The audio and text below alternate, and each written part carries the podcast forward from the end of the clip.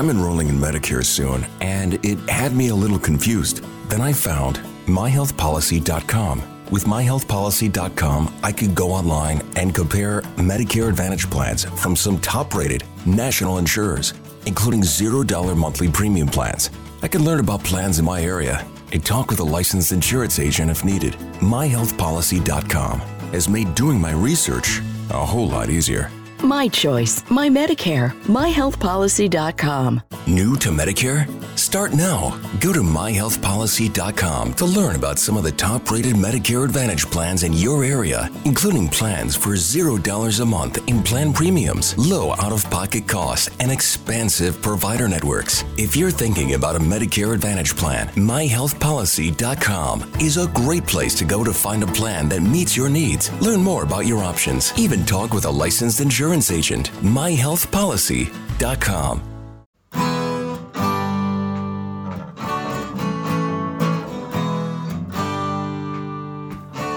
Bem-vindo a mais um podcast do Senhor Tanquinho. Eu sou o Guilherme. E eu sou o Rony. E aqui a nossa missão é deixar você no controle do seu corpo. Fala Tanquinho e Tanquinha, esse podcast está sendo oferecido a você pela loja Tudo Low Carb. O que é a loja Tudo Low Carb? É basicamente um e-commerce onde todos os produtos que estão à venda são próprios para a sua dieta baixa em carboidratos. Então é muito legal, porque eles têm ótimos preços, todos os produtos são baixos em carboidratos e é lá que a gente encontra os nossos próprios ingredientes. Inclusive, eles quiseram dar um presente muito bacana para você é o seguinte: você vai na loja online, você vai encontrar todos os produtos que você quiser, entre oleaginosas do tipo castanha do Pará, amêndoas, nozes, queijos, chips de parmesão, adoçantes como elitritol e xilitol, lanchinhos práticos, macarrão com jaque, cacau em pó e todo tipo de alimento ou ingrediente que você quiser utilizar para incrementar a sua dieta low carb, você vai encontrar lá. Então é fantástico e eu tenho uma dica quente para você agora. Quando você estiver indo pagar, você coloca o cupom SR BR Tanquinho no checkout e vai ganhar 10% off na sua primeira compra. Então são 10% de desconto sem fazer nada. É incrível e eu recomendo que você compre lá porque os preços são bons, os produtos são ótimos e eles também apoiam essa nossa iniciativa do podcast. Tendo dito tudo isso, hora do show. Olá, Tanquinho! Olá, Tanquinha! Seja bem-vindo e bem-vinda a mais um episódio do nosso podcast. E hoje trazemos o Wilton Souza do site Palio Diário novamente aqui no podcast. Tudo bem, Wilton? Tudo tranquilo, pessoal. Obrigado pelo convite. Para quem não se lembra, a gente já entrevistou o Wilton aqui no podcast, foi um dos primeiros episódios e a gente resolveu trazer o Wilton de novo para falar com a gente, dessa vez sobre um assunto mais polêmico. A gente convidou o Wilton para falar sobre o jejum de 120 horas que ele fez. Wilton, para começar, de onde é que veio essa ideia de fazer um jejum durante cinco dias seguidos? Olha só, cara, é, a, essa, a ideia ela tinha, surgiu para mim primeiro em 2017, né? É, eu estava literalmente já estava habituado a fazer jejuns de 24 horas, às vezes de 36, né? Já tinha feito um ou dois jejuns de 48 horas e me veio a ideia de ver, né? De sentir na pele mesmo, né? testar um pouco mais o limite do meu corpo. Né? Então, no meu primeiro, a minha primeira tentativa de jejum de 120 horas foi lá em 2017, né? Como eu disse. E só que no final do quarto dia de jejum eu estava completando aí 96 horas de jejum e eu comecei a sentir muito frio. Né? É, eu medi minha temperatura, minha temperatura chegou a 35,3, graus mais ou menos. E aí eu decidi, por bem, interromper o jejum. Né? Achei aquilo estranho. Só depois que eu fui pesquisar um pouco mais né, e vi que essa queda de temperatura é normal, né? o seu corpo está se adaptando, né? a adaptação natural, esperada. E o recomendado nesses casos, né, para quem sente esse, esse frio em jejum prolongado, colocar um pouco mais de agasalho. Né? Isso foi em 2017. Em 2018, né, eu decidi tentar fazer um, um jejum de, de, de, 120 horas. Dessa vez eu levei ele a termo, né, consegui fazer. E posteriormente eu parti para um projeto um pouco mais audacioso, né, que foi, foi fazer um jejum de 120 por 48, né, ou seja, cinco dias sem comer, dois dias comendo livremente durante um mês. Então foram literalmente quatro semanas em jejum, né? Comia, é, não comia nada de segunda a sexta, comia à vontade no sábado e no domingo. Né? E agora esse ano eu repeti a dose, só que eu fiz mais curto, né? Fiz o jejum de, de cinco dias apenas. Então assim, o, o que me levou me levou a querer fazer isso foi simplesmente a vontade de testar. Né? Eu sei que o jejum intermitente é, é, de longe, a maneira mais prática, mais eficiente para se perder peso, embora não seja essencial. Né? Dá para emagrecer sem fazer jejum nenhum. Né? Mas se você quer acelerar o processo, é, ter jejuns aí de 14, 16, 18, 24, 36 horas, sempre vai ajudar. Né? Se você quiser um pouco mais extremo, faça um jejum um pouco mais longo. Tá certo, Wilton. Acho que isso já deve ter chocado as pessoas tanto por pela ideia de um jejum de 120 horas, quanto pela ideia de fazer isso consecutivamente, né? Nesse seu protocolo, como é que ele funcionou exatamente? Que você fez isso não só uma vez.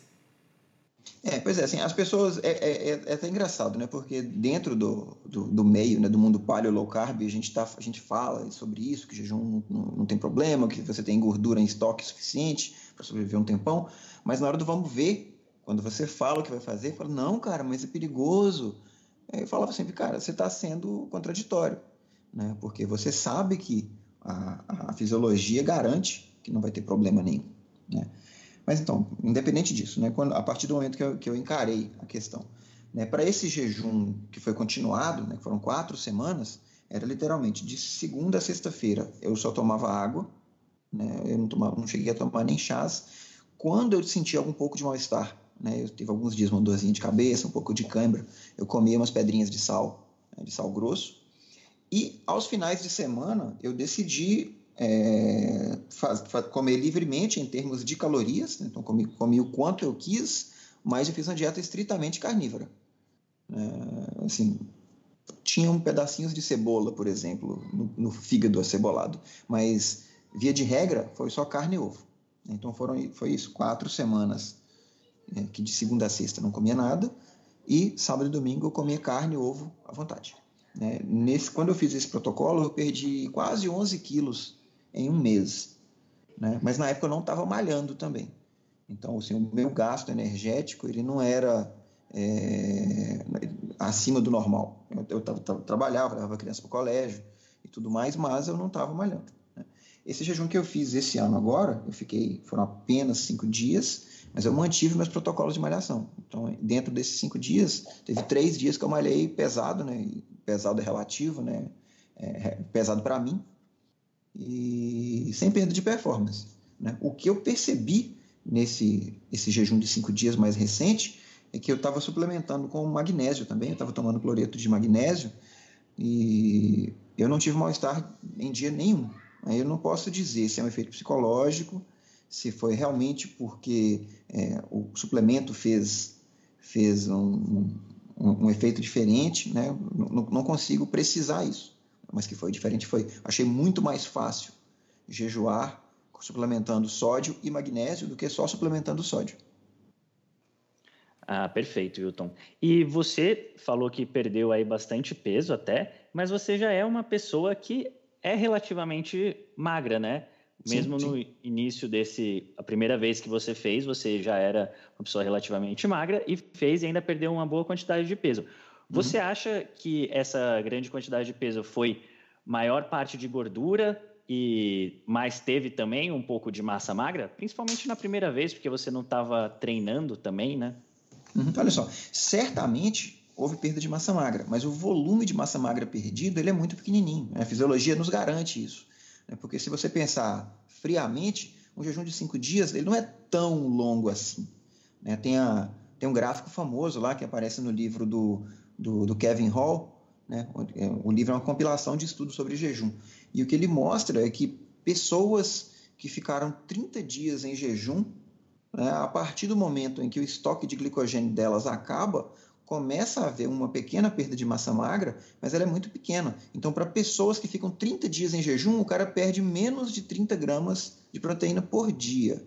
Né? Para quem fica cinco dias em jejum, isso vai, vai tender a zero, porque nos primeiros dois, três dias você está queimando carboidrato ainda, até seu glicogênio esgotar. Né? A partir do terceiro, do terceiro, quarto dia aí, é, terceiro, quarto, é, terceiro, quarto dia, você já começa a queimar gordura. Né? Então não dá tempo do corpo precisar é, queimar proteína. É, a gente sabe que a proteína é um tecido precioso para o corpo, né? É, ele vai fazer o máximo que ele puder para não queimar a, a, as estruturas, para não queimar os músculos. Tá? Então, é, eu entendo isso. Houve uma perda sim, mas ela tende a zero, é irrisória. E mesmo você, durante o final de semana, fazendo uma dieta que era bem pobre em carboidratos, né? Exatamente. Exatamente. É, o, como eu disse, né, nesse período eu não malhei, mas eu sei né, da, dos livros de fisiologia que a, toda a carne e gordura que eu comi no final de semana foram usados para abastecer meu estoque de glicogênio de novo. Né? O meu corpo fabricou, né, através de glicogênese, ele fez glicose, converteu em glicogênio e estocou nos músculos. De maneira que quando chegava na segunda-feira e entrava em jejum de novo, eu estava cheio de carboidrato de novo para queimar durante os três, dois, três, quatro dias. Né? Então, assim, é, é, é de novo, né? eu não fiz medição nenhuma e na época eu não estava treinando. Então, eu não consigo afirmar é, quanto de massa magra eu perdi ou deixei de perder. Mas o que o livro fala né, é que foi muito pouco, né, tendendo a zero. E na minha última experiência agora, que foi um jejum de cinco dias apenas, eu tenho certeza que tendeu a zero a perda. Né? Porque eu continuei malhando né, durante, durante dos cinco, como disse, né, dos cinco dias eu malhei três, e no último dia é, foi como se eu não tivesse em jejum. Eu malhei normalmente. Ah, interessante isso. E isso me deixou curioso, porque você menciona que nos primeiros dois, três dias ainda, tendo, ainda está tendo uma maior é, oxidação, maior queima dos carboidratos, do glicogênio e tal, e depois que esse estoque é zerado, que a fisiologia diz que vai queimar mais gordura mesmo. E queria saber então como que foi a sensação ao longo dos dias, se os primeiros dois ou três dias são mais difíceis por estar no metabolismo talvez um pouco mais baseado nos carboidratos do que, por exemplo, no quarto e no quinto dia. Como que foi sentir isso? Então, é, da primeira vez que eu fiz essas quatro semanas de jejum, né, de cinco dias, é, em todas as semanas eu percebi que o terceiro dia era sempre o mais difícil. Né? Por quê? Jejuns de 24 horas, eu geralmente não sinto fome. Né? 48 horas começa a ter um incômodo, né? uma fome já começa a surgir.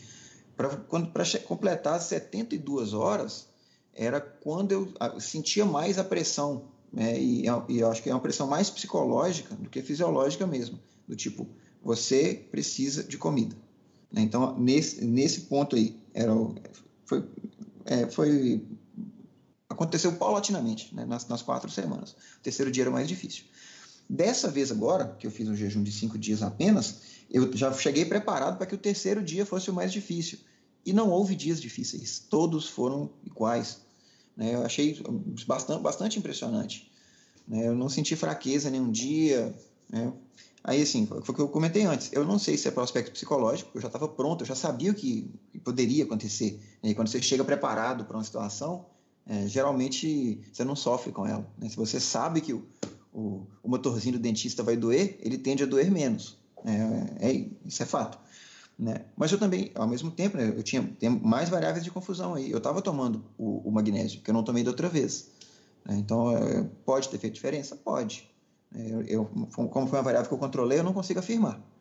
Né? O que eu sei que, por exemplo, agora, nesse, nesse último jejum de, de cinco dias, a minha glicemia ela chegou a 70, se eu não me engano. Eu tenho isso, as imagens em algum lugar, mas com certeza. Ela chegou a 70 sem indício nenhum de hipoglicemia, que é o grande medo né, que as pessoas têm. Ah, você vai jejuar, você vai ficar hipoglicêmico.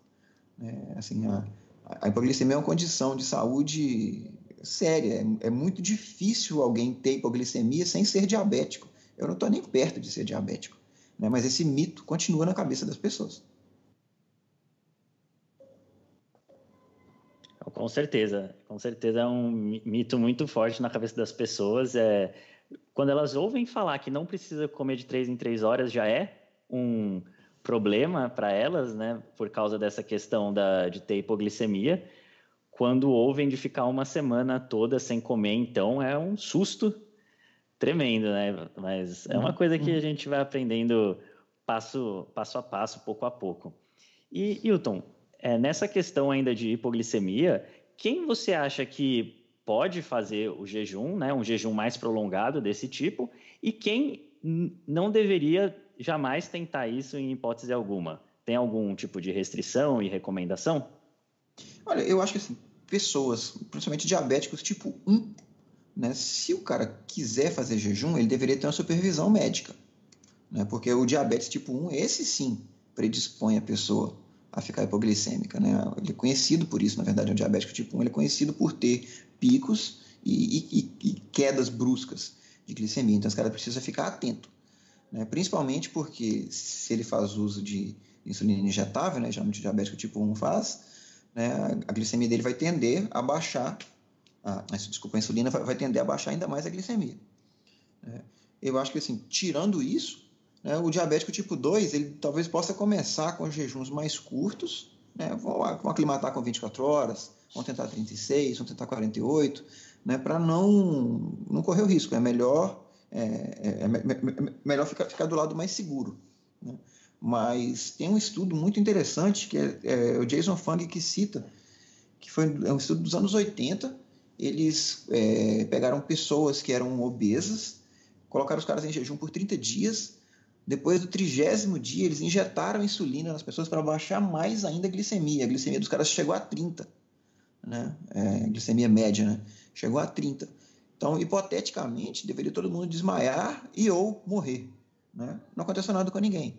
Porque como eles já estavam aclimatados depois de um mês de jejum, estava todo mundo vivendo em cetose profunda. Então, a baixa da, da, da, da glicemia, né, provocada pelo jejum mais a insulina depois, simplesmente não afetou o fornecimento de energia deles. Eles já estavam vivendo de corpos cetônicos. Então, assim, esse, esse mito né, de que você vai, vai faltar energia, né, ele está muito arraigado e ele é extremamente uh, perigoso, porque simplesmente não tem fundamentação. É, eu, eu, me lembro que na faculdade de nutrição, uma das minhas professoras era formada nos anos 80, e ela falou que até por volta de 1990, 91, os nutricionistas receitavam três refeições por dia. Né? Foi por volta de 91, 92 que o conceito de comer de três em três horas surgiu aqui no Brasil. Né? E na verdade não foi só no Brasil, surgiu no mundo todo. Né? A Zoe Harcombe já fez um artigo muito bacana sobre isso. Ela tentou achar de onde que surgiu o conceito de que tem que comer de três em três horas. Né? E ela percebeu que estava correndo atrás do rabo, porque as associações de nutrição, inglesas no caso, né, uma ficava apontando para a outra. Falava, não, quem decidiu foram eles, não, foram, quem decidiu foram eles, quem decidiu foram eles, quem decidiu foram eles. E nunca chegavam à, à raiz. Né? Nunca houve um estudo é, consistente que, que demonstrasse essa necessidade de comer de três em três horas. Então simplesmente entrou na cabeça do público, né? Mais uma das, mais um dos mitos que entrou na cabeça das pessoas via marketing e grudou e parece que não sai nem a porrete. Né? Faz parte da nossa missão tentar tirar isso da cabeça das pessoas. Com certeza. E é bacana notar isso, né? Primeiro que antigamente, quando a gente pergunta para nossos avós, etc., eles tinham essa cultura de três refeições ao dia, não vai ficar fazendo lanchinho que vai estragar o almoço e por aí vai. E aí, na, na, minha infância, por exemplo, já era muito mais tem que levar lanchinho, tem que comer, criança tem que ficar bem nutrida, tem dois recreios na escola, leva um lanchinho para cada um e por aí vai. E bacana notar como realmente isso foi uma coisa que veio com o tempo, que não é uma, um costume tradicional, né? Esse negócio das três em três horas. E outro ponto bacana que você mencionou foi esse, foi esse estudo com pessoas que ficaram em jejum depois injetaram insulina nelas. Eu acho que acho que não pode mais fazer isso tudo assim hoje em dia não. Então ainda bem que foram feitos nos anos 70. e, e é bacana falar do, do Jason Fung, né, que você mencionou, porque ele usa bastante jejuns um pouco mais longos nos pacientes com resistência à insulina dele. Ele menciona isso no livro também. E geralmente são pessoas com bastante resistência à insulina, pessoas obesas. Você acha que para esse tipo de pessoa, digamos assim, de uma maneira mais prática, quando a pessoa tem mais peso a perder, mais ela pode se beneficiar de um jejum mais longo e talvez uma pessoa que já tenha um percentual de gordura corporal menor tenha que ser um pouco mais cuidadosa para talvez é, equilibrar essa taxa de gordura com a taxa de perda muscular no, no jejum? Como que funciona isso na sua concepção?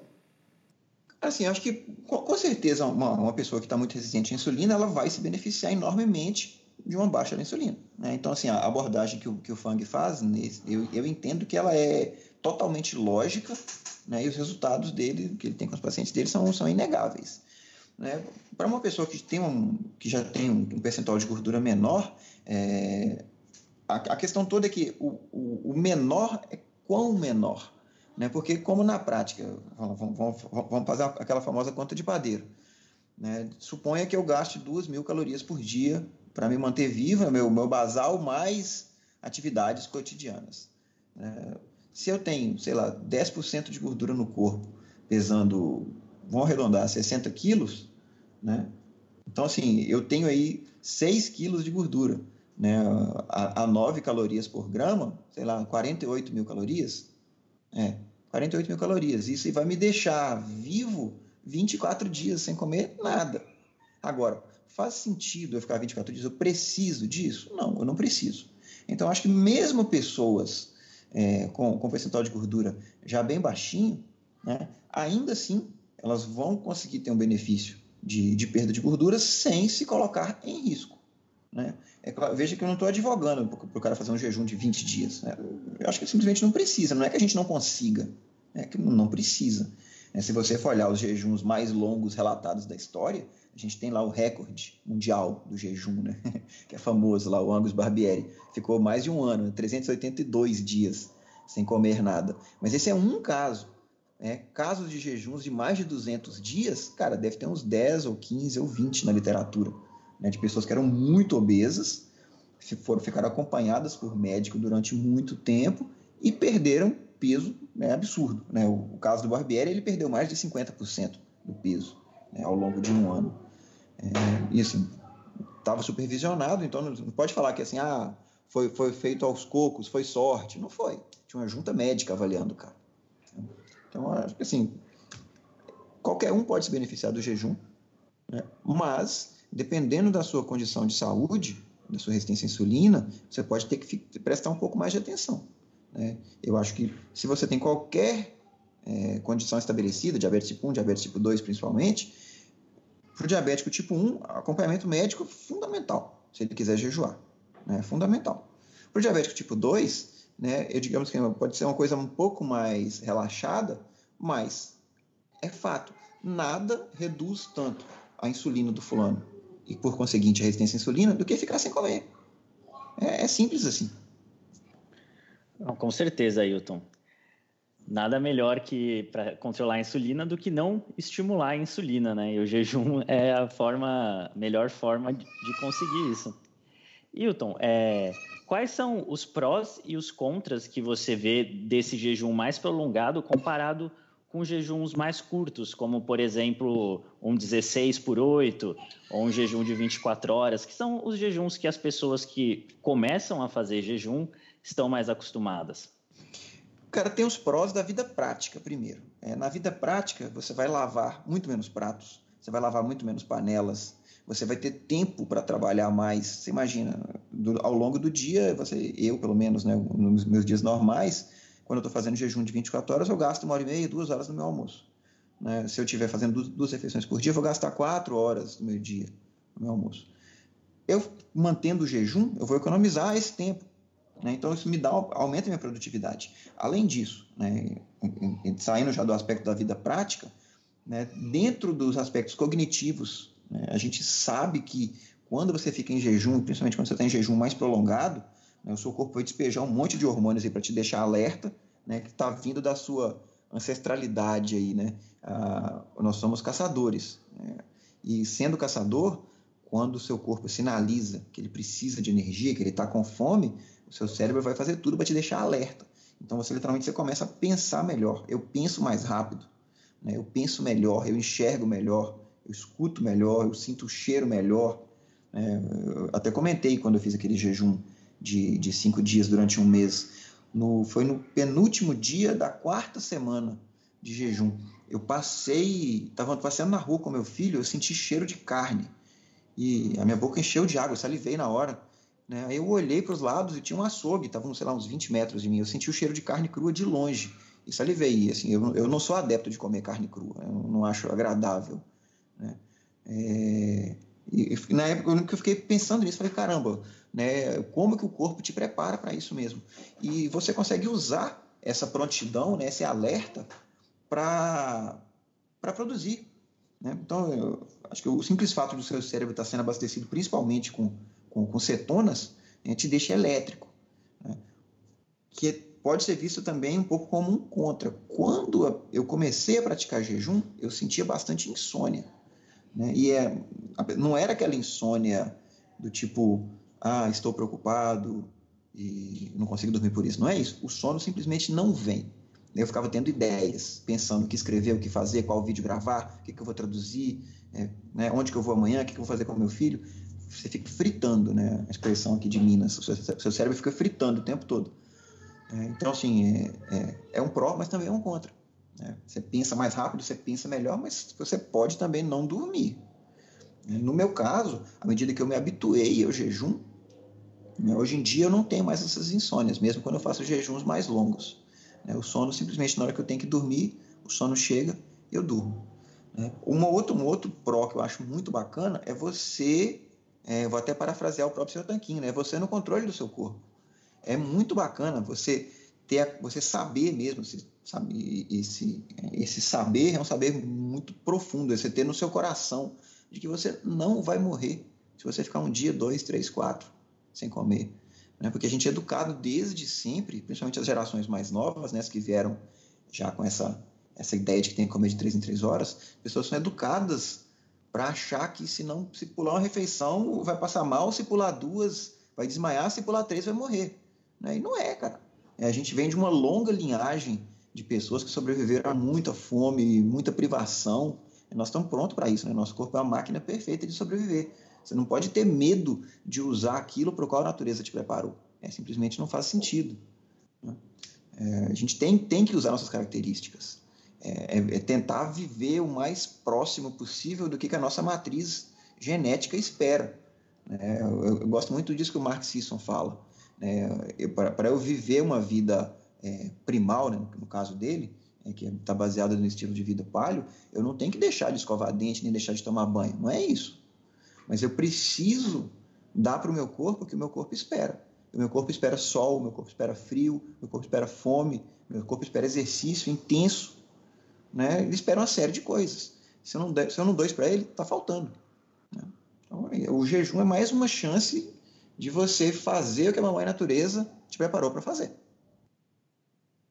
Com certeza, belas colocações. Dá para os seus genes, né, o ambiente, e isso inclui não só o que comer, mas é, a frequência de alimentação também, e de falta de alimentação, e de movimento, de sono, etc., que eles esperam. Para quem está querendo se familiarizar com, com isso, Wilton, que tipo de recurso você indicaria para o pessoal começar a aprender mais sobre jejum intermitente, começar a ajustar a alimentação e mesmo brincar um pouquinho com essa com essa nossa ferramental, né, de, de praticar o jejum e se sentir bem com isso, sem ter medo de morrer ou de passar mal. Uhum. Eu acho que assim, o, o, o, o passo básico para quem quer jejuar, mas não quer entender muito da motivação, é simplesmente começa a pular o café da manhã. É isso, é tão simples assim. Né? Agora, se você quer se aprofundar mais, entender, potencializar, aprender estratégias, atalhos, né? Aí eu, eu, o que eu recomendaria mesmo, cara, é o curso que a Flávia Trajano lançou. Né? Acho que a Flávia falou, falou com vocês no podcast passado. Né? Assim, a Flávia é, é a sumidade de jejum intermitente é, no Brasil hoje. Né? E ela lançou um curso chamado Emagrecer Sem Mitos, onde ela aborda os grandes pilares né, para você perder peso de maneira é, é, é, saudável e sustentável. Né? E o principal pilar desse é jejum intermitente. Então, assim, quem quiser aprender mais sobre o assunto, né, pode buscar o curso da Flávia lá, né, e não vai se arrepender. Perfeito, a gente vai deixar aqui linkado na, na transcrição do podcast também. E o episódio com a Flávia também a gente falou bastante sobre jejum, também vamos deixar linkado aqui para quem quiser ouvir. Uhum. E sobre o jejum de 120 horas, você pretende fazer de novo? É, se sim, por qual motivo, né? Quando você acha que isso aconteceria e o que você faria diferente? Olha só, é, tem, um, tem um, um dos artigos que eu tenho no meu blog é um caso de sucesso que eu copiei, né, eu traduzi, na verdade, lá do Mark Sisson. É de um cara chamado Timothy.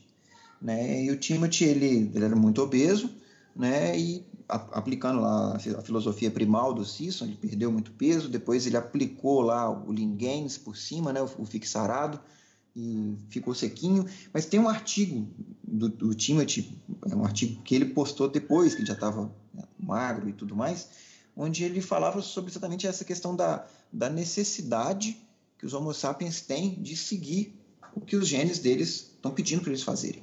Né? Então, o que o, o, o, o Timothy sugere é, é, um pouco isso que eu falei, né? Que eu falei antes, mas em relação específica ao jejum, ele fala o seguinte: cara, você tem que lembrar que em tempos ancestrais, né, durante milhões de anos aí da, da nossa evolução, a gente encontrou épocas de escassez e épocas de abundância. Né? Você não tem que ficar fazendo jejum intermitente o ano inteiro. Né? Os seus genes não esperam que você esteja passando fome o tempo inteiro, mas ele espera temporadas. Né? Então, que tal se você fizer temporadas de abundância, seguindo o modelo paleo né, de alimentação, temporadas de escassez, aí você vai ter, ter, ter, é, testar é, ou aplicar né, jejuns de durações diferentes em épocas diferentes do ano. Tá? Então, fiz estudo só como introdução que eu vou falar agora. É, eu tenho planos de fazer jejuns mais longos, sim, ainda. Cinco, talvez um pouco mais, seis, sete dias. Né? Eu ainda não sei para quando, porque eu sei que, apesar de, de ter uma série de vantagens fisiológicas, né? renovação do sistema autoimune, a própria perda de peso, é, a, a, caramba, me fugiu a palavra agora. É, mas tudo bem. Apesar de ter uma série de vantagens, não deixa de ser um estressor para o seu corpo. Então, eu não acredito que ficar fazendo jejuns longos o tempo todo é interessante. A gente não precisa disso. Né? Apesar de, como falei, tem prós, mas é, tem contras também, né? não, não, tem, não tem bônus sem ônus. Né? Então, assim, para esse semestre, eu não estou pretendendo fazer, não. Né? Mas para o semestre que vem, eu quero testar, fazer um jejum de 6, 7, 8 dias. Entendeu? E vou, vou quero controlar essas variáveis, eu vou, vou, vou, continuar tomando magnésio, eu vou continuar treinando para ver o que acontece, o que, que muda. Entendeu? Nesse último jejum de 5 dias que eu fiz agora, é, em uma semana eu perdi aproximadamente 3 quilos. Né? Como eu estava malhando, e como foi um jejum né, no, é um longo, entre aspas, né, é, eu tenho certeza que eu não perdi massa magra. Né? Eu percebi claramente que a definição muscular melhorou muito, né? apesar de eu ser um cara, eu sou ectomorfo, eu não tenho muita massa magra, mas eu consigo perceber claramente quando, quando eu ganho definição, né? mesmo, mesmo sendo pouquinho. É, então eu quero fazer isso, um pouco mais para frente, daqui a alguns meses, é, tentar fazer um jejum longo desse de novo. Ah, que bacana. E antes de aprofundar um pouquinho num comentário que eu queria fazer sobre o que você falou, só para saber para o pessoal que muitas vezes acredita, ah, o que vem fácil vai fácil. Você perdeu 3 quilos em uma semana, mas aí uhum. quanto que você reganhou depois de voltar a comer? Porque imagino que tem primeiro aquele inchaço, né, de, de retenção e tudo mais, mas no frigir dos ovos, o que que deu no final? Uhum. Pois é, é como, como, na prática, como eu terminei a semana com meu glicogênio esgotado, eu estava realmente bem, bem é, murcho, vamos dizer assim. É, quando eu voltei a comer, eu ganhei tipo 1,2 quilos de volta. Entendeu? Então, assim, o saldo é, da semana depois de ter feito as minhas refeições foi de mais ou menos 1,8 kg a menos. Né? Já, mas já, já, já, era esperado também, a gente sabe que o glicogênio hidratado, né, ele pesa, né, ele pesa bastante. É, inclusive de onde vem a lenda de que a gente só perde água. Não, é, é lenda. Assim. Sim, é verdade. E eu quis ressaltar isso porque senão alguém vai experimentar com jejum, vai perder bastante, depois falar, ah, voltou tudo, voltou só de eu comer, voltou todo esse peso. E não, isso é água, pessoal, que vai um pouco de água embora, essa água volta, o glicogênio vai embora, ele volta, mas o que o Hilton está mostrando é que tem um resultado expressivo também de perda de gordura, que aí Sim. quase 2 quilos não é, não é nada assim desprezível, é um resultado bem expressivo que é, aumenta a própria percepção de definição muscular. Você imagina aí, se você não está comendo nada, né, o seu corpo ele vai ter que gastar as, as reservas dele, vai gastar primeiro o glicogênio, né, depois ele vai começar a queimar gordura. E foi aquilo que eu falei, supondo que você gaste 2 mil calorias por dia, contando o seu metabolismo basal mais é, as suas atividades cotidianas, né? Se você faz a, a, a conta de, de, de, nutricionista, né? Falar conta de padeiro, mas eu não gosto de pão. Se você faz a conta de nutricionista, 2 mil calorias vai dar pô, pouco mais de 200 gramas de gordura que você vai ter que vai ser, seu corpo vai ser obrigado a queimar todo dia para se manter vivo. Então, ao longo de uma semana, esses 200 gramas por dia vão virar um quilo. Né? Você está falando de cinco dias. Se você estiver malhando, tende a aumentar. Então, é, dá, dá para você ter uma prévia é, razoavelmente precisa de quanto você vai perder numa semana é, em, em, termos de gordura, né, quando você está em jejum absoluto.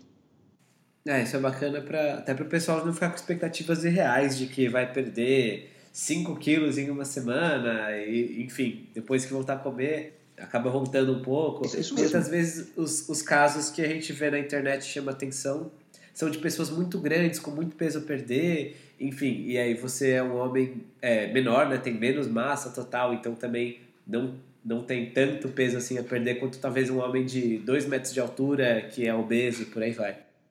Uhum, uhum. É, acho que assim, tem, tem que ficar muito claro para as pessoas, eu, eu, eu, vejo que assim, como o assunto de jejum intermitente está quente, né, e muita, muita gente me procura, né, como, como coach mesmo, e o cara ele quer jejuar como se fosse a única maneira de perder peso. Né? Eu, eu falo sempre, cara, quando, quando eu conheci dieta paleo e low carb, eu não conhecia jejum. Eu fazia três refeições por dia. E ainda assim, ao longo de seis meses, eu perdi 16 quilos. Eu, quando eu comecei a jejuar, eu já tinha chegado no peso que eu queria. Né? Talvez se eu tivesse jejuado, eu teria emagrecido mais rápido? Talvez. Mas tem que ficar claro para as pessoas que o jejum não é uma obrigação se você quer perder peso. É, eu entendo que tem essa questão da, da sua genética espera que você jejue, beleza. Né? Mas assim, a gente não é obrigado a obedecer a nossa genética. É, se você está pensando só num contexto, é, digamos assim, social, né, você não precisa jejuar para perder peso. É, você pode simplesmente adotar uma alimentação paleo low carb, né, que você vai perder peso. Agora, você pode jejuar por outros motivos, por vários outros motivos. E um deles pode ser para emagrecer mais rápido. Né? Mas eu, eu sempre torço o nariz para pressa, porque ninguém tem pressa de engordar. É, por, que, por que você teria pressa de emagrecer? É uma coisa meio incoerente, a meu ver, sabe? Eu sempre tento orientar os alunos de coaching a, a sair um pouco disso, porque depois que a pressa some, né, a sua vida muda. Ótimo, ótimo comentário, ótima orientação.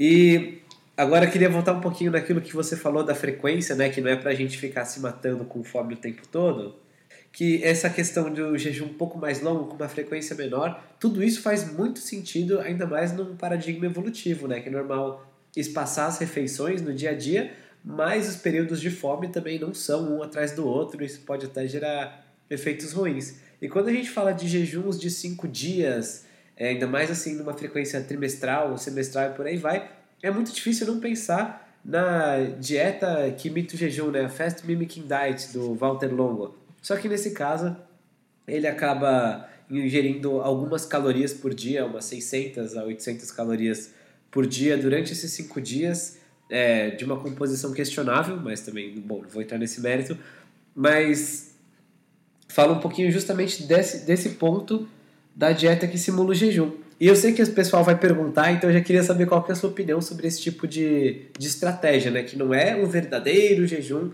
mas é uma redução calórica significativa por uns 4, 5 dias, se isso teria os mesmos benefícios ou não, e enfim, o que as pessoas precisam saber sobre isso.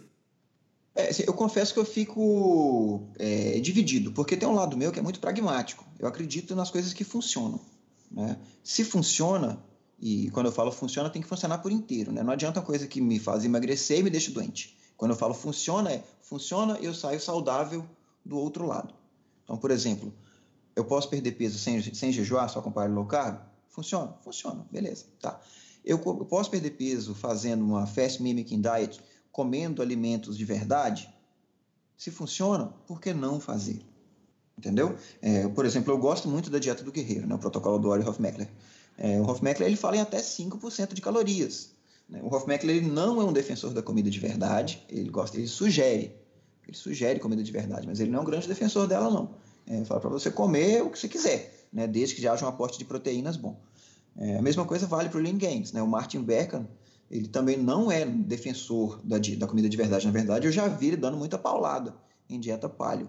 Né? E a opinião dele é que você tem que comer comida de verdade a maior parte do tempo, mas pode se dar ao luxo de comer lixo de vez em quando, desde que atenda aos seus macros. Né?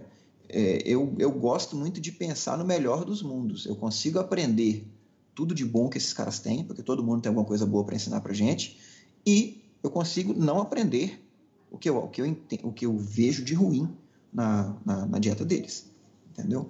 E, então, assim, essa, essa é a minha visão enquanto, minha visão pragmática da coisa. Se funciona, é, se funciona integralmente, né, se me faz perder peso me mantém saudável, não há por que não fazer. O outro ponto é a visão, digamos, é, evolutiva da coisa. Né? E a visão evolutiva da coisa, ela te sugere isso, períodos de escassez, períodos de abundância. Né? Então, eu, você pode talvez pensar no calendário. Ah, eu vou fazer dois jejuns de, de cinco dias ao longo do ano, estou chutando, tá? Dois jejuns de cinco dias ao longo do ano, mais, sei lá, quatro jejuns de três dias ao longo do ano, mais oito jejuns de dois dias ao longo do ano, e o resto eu vou distribuir entre 24 barra 0 e 16 barra 8. Entendeu?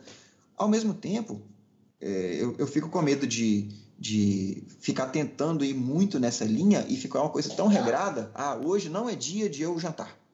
E fica tão regrado que fica chato e eu acabo diminuindo a minha aderência. Né? Então, assim, o, o protocolo WHEN, né, quando a fome aparecer naturalmente, ele é interessante por isso. Né? E é inclusive uma coisa que volta e meia me questionam. Fala, cara, mas eu, eu tô com fome o tempo todo, então vou comer o tempo todo. Não, se você está com fome o tempo todo, provavelmente está comendo carboidrato demais. Né? Porque o, o protocolo WHEN, ele funciona bonito quando você está comendo low carb, porque aí você vai ter fome só quando a fome chegar mesmo. E às vezes a fome chega dia sim, dia não, às vezes dois dias não, um dia sim. Né? Tem jeito para tudo. É, mas isso, acho que assim, só tentando amarrar essa, essa digressão toda, né, eu acredito no que funciona. Né? E funcionar tem que funcionar por inteiro. Não, com certeza, Ailton. É, a alimentação como um todo, né? O, o, o, ser como um todo tem que se sentir bem sempre, né? É, acho que é isso que é o grande cerne da gente fa fazer tentar melhorar nossa alimentação, melhorar nossa atividade física, fazer jejum ou deixar de fazer jejum. Hilton, e quando você não está fazendo jejuns de 120 horas, que é a maior parte do tempo, como que é o seu protocolo alimentar, né? Ou pelo menos como que está o seu protocolo alimentar neste momento? É, para mim a regra para mim é 16 por 8, né? Eu faço duas refeições por dia, mas especificamente no último mês aí, mês e meio, eu fiquei eu fiz 24 por barra zero quase que todo dia, né? É, no, foi no comecinho de 2018 isso. No começo de 2018, eu fiz um protocolo que eu chamei de PLFG, que é uma combinação de paleo, low carb, dieta flexível e dieta do guerreiro. Né? Eu, eu peguei o que eu, o que eu entendia de melhor nesses protocolos e montei o meu. Né? Então, eu fazia uma refeição por dia. Dentro dessa refeição, eu batia os meus macros, sendo que os meus macros eu dei ênfase na gordura, na proteína, completei o resto é, com.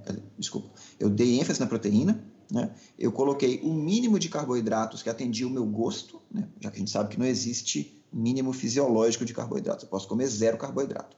Mas como eu gosto de comer frutas, eu convencionei que eu comeria entre 50 e 100 gramas de carboidrato por dia no máximo e o resto era gordura. Né? Então isso aí eu herdei da dieta flexível. Né? É, e além disso, toda a comida que eu comi era comida de verdade, sempre. Né? Sempre. Então, assim, eu, eu, eu segui esse protocolo durante três meses. Né? Foram 90 dias malhando todo dia, praticamente, alternando braço e perna. Foi quando eu tive os melhores resultados físicos da minha vida, de definição, né, de força. Né? Por outro lado, é um protocolo que eu considero chato, porque a parte que vem da dieta flexível, né, a gente sabe que eu sei que a dieta flexível esteticamente ela funciona. Né? Eu não vou entrar na seara do fisiologicamente, se ela faz bem, se ela faz mal mas esteticamente ela funciona. E essa versão paleo low carb da dieta flexível funcionou perfeitamente bem para mim. É, eu vejo as fotos da época lá, eu baixei de 69, baixei para 58, 57 quilos, tava com, cheguei a ter 8% de gordura, tava sequinho, sequinho, sequinho, sequinho, e forte para o meu peso, que é o que me importa, né? Eu nunca me preocupei muito em ficar grande. Mas eu queria, sempre quis ser forte para o peso que eu tenho. Muito bom, Hilton. É, acho que assim a gente chegou bem até a fase final do nosso podcast. E a gente agora tem duas perguntas finais para finalizar mesmo, que é: você tem alguma mensagem final, algum pensamento final? Pode ser sobre o jejum, pode não ser, e também as suas mídias sociais, por onde o pessoal pode acompanhar mais do seu trabalho e das suas peripécias com o jejum intermitente e alimentação. Tá. É, eu acho que assim, algumas mensagens que eu tenho, né? Tem uma frase que eu, um dizer, na verdade, que eu costumo postar sempre lá, lá no Instagram, que é de um, um samurai japonês, né? O, o, Yamamoto Tsunetomo. E eu não vou saber a frase de cor, mas o, o resumo da coisa que ele fala é o seguinte: quando começa a chover, você sai correndo pela rua tentando não se molhar. Né? Enquanto você está correndo, você vai passar debaixo de árvore, debaixo de marquise, às vezes vai o céu, você vai estar passando no céu aberto, você vai se molhar. Se, quando você perceber que vai chover, você sair andando calmamente na chuva, você vai se molhar do mesmo jeito. A diferença é que não vai doer. Né? Você não vai ficar frustrado. Então, quando você decide fazer uma coisa, não dói. Foi aquilo que eu falei lá no iníciozinho. Né? Se eu chego no dentista sabendo que o motorzinho do dentista vai doer, ele tende a doer menos.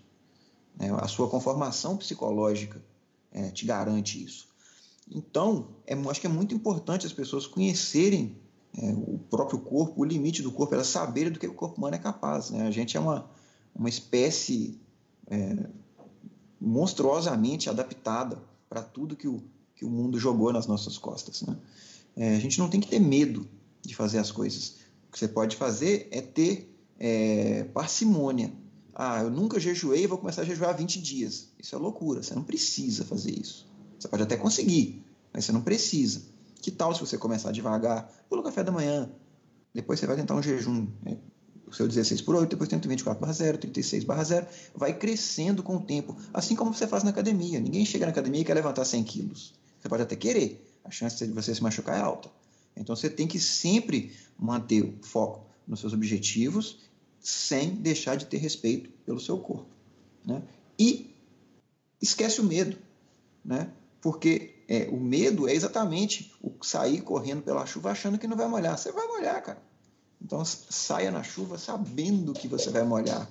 E sabendo que você vai chegar em casa, vai ter uma roupa quentinha, seca. Você vai chegar do outro lado bem. Você não precisa ter medo disso.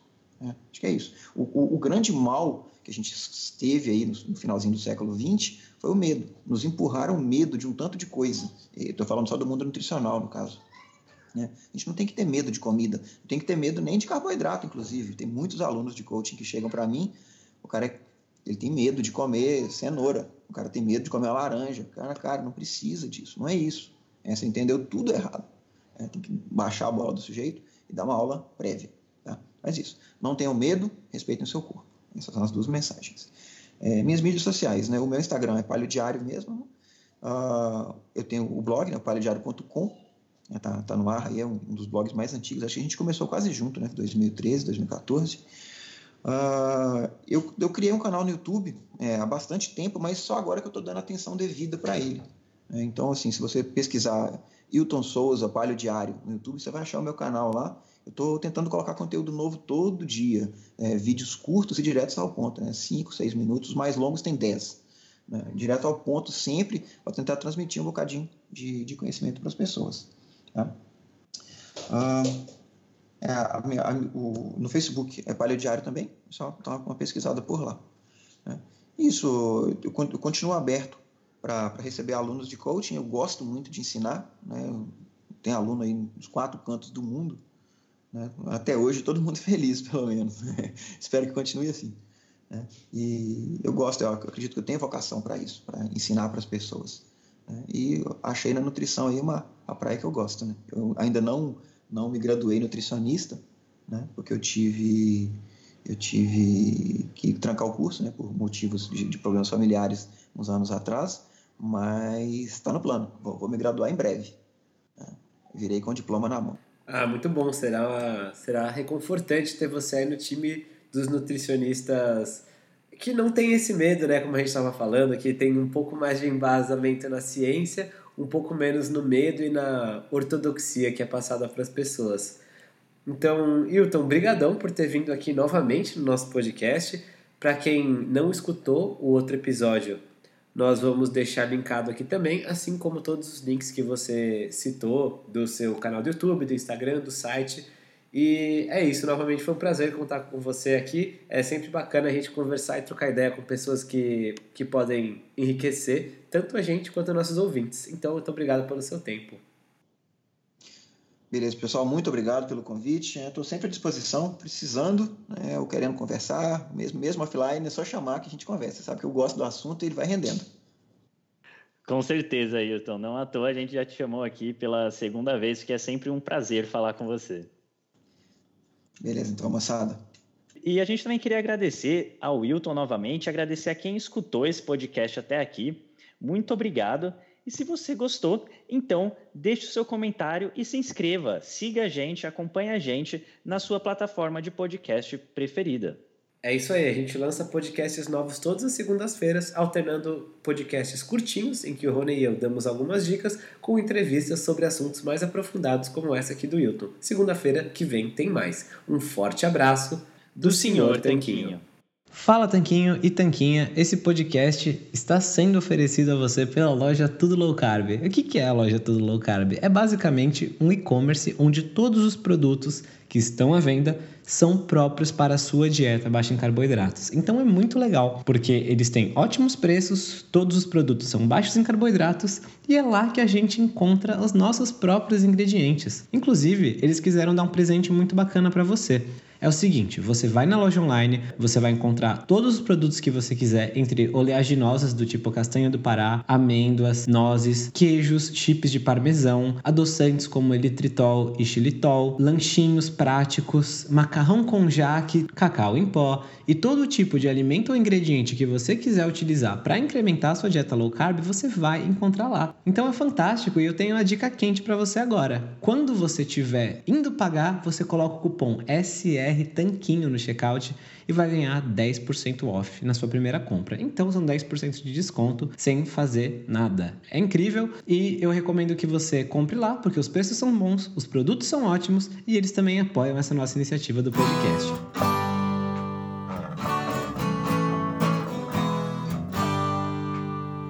Você acabou de ouvir mais um episódio do podcast do Senhor Tanquinho. Não deixe de se inscrever para não perder nenhum episódio com os maiores especialistas para a sua saúde.